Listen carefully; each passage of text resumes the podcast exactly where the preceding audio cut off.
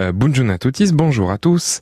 Euh, ce matin, pour vous réveiller, pour vous mettre de bonne humeur, euh, je me suis dit que rien de tel que de vous parler de musique, et pas de n'importe quelle musique, de la musique, de l'hymne occitan, que vous connaissez peut-être, vous l'avez peut-être déjà entendu, qui s'appelle le fameux Secanto, et qui est chanté, vous l'avez peut-être entendu petit, à l'extérieur, euh, à la télé, à la radio, il est même chanté par les supporters euh, du TFC, Toulouse Football Club.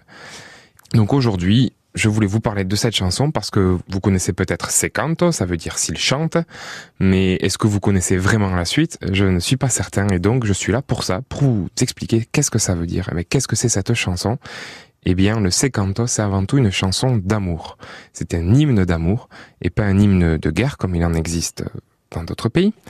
Et pour vous expliquer rapidement, les paroles sont Canto pas per eu, canto per ma mio, que luen de eu.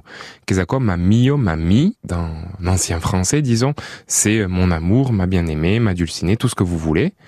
Et c'est une chanson, un cri d'une personne qui souhaite à tout prix retrouver sa bien-aimée, qui est par-delà les Pyrénées, de l'autre côté des montagnes. Et ensuite, chaque région a sa manière de chanter cette chanson parce qu'il y a les paroles qui changent, il y a des couplets qu'on retrouve plutôt dans certains endroits et pas dans d'autres. Donc là, je viens de vous dire des paroles, mais peut-être que vous les connaissez différemment. Qu'importe, au final, ça reste une chanson d'amour et je trouve que c'est un très beau symbole, notamment pour Toulouse, qui est capitale de l'Occitanie, rappelons-le. Parce que si vous regardez une vue aérienne de Toulouse, elle est bâtie autour de la Garonne en forme de cœur et je me suis dit que c'était un joli clin d'œil à faire ce matin et en ces temps troublés, parler d'amour ne fera de mal à personne.